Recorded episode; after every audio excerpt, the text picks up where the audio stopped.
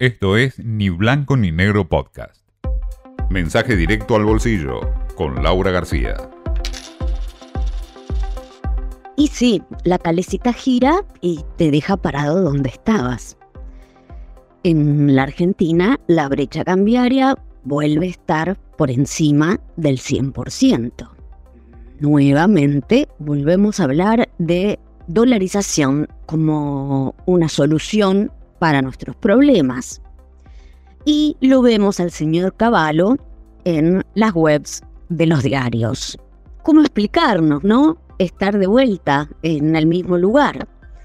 Lo cierto es que arranca la semana con eh, la noticia de una nueva escalada del dólar.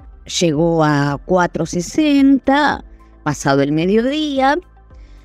Y bueno, hay una sensación eh, a ver, ¿cómo llamarlo a esta altura ya? De alerta, sí, porque hay, hay planes y proyectos dando vuelta. No parece ser la intención del gobierno, pero las circunstancias, sabemos, muchas veces a uno lo dejan acorralado.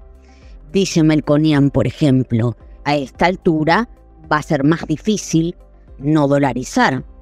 ¿De qué punto partimos? Bueno, partimos de un dólar que venía rezagado.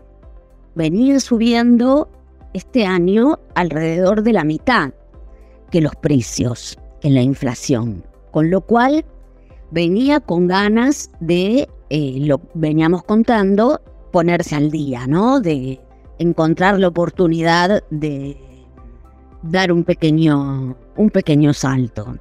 Lo que viene haciendo el gobierno es intervenir en los dólares financieros, los dólares de la bolsa, donde es un jugador más, pero claramente el jugador más poderoso, y puede enfriarlos, ¿no? Pero estamos viendo que no necesariamente eso eh, incide en lo que pasa con el dólar libre o el dólar blue, el de las cuevas, ¿no? Bueno, de hecho se da la contradicción que el Banco Central, con el dólar soja, está ayudando a esta pequeñísima corrida.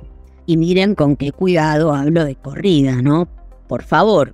¿Por qué lo digo? Porque le está comprando los dólares al agro, le está pidiendo por favor que se los venda, le está ofreciendo para eso un precio especial y en la medida en que compra dólares, emite pesos que quedan en la calle y están yendo, basta con ver lo que ocurre, están yendo al dólar.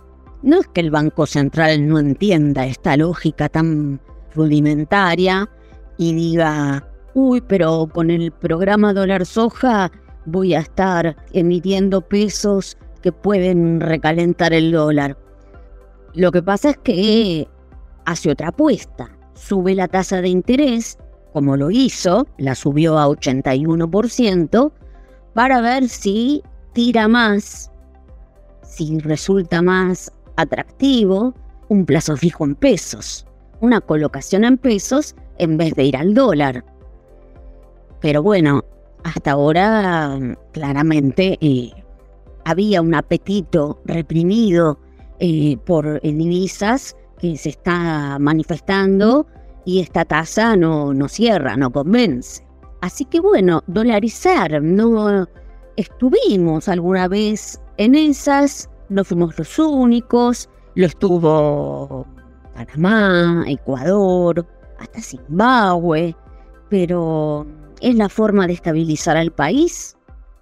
Bueno, estamos discutiendo otra vez lo mismo. Y ahí vamos, otra vuelta de la calecita. Esto fue Ni Blanco ni Negro Podcast.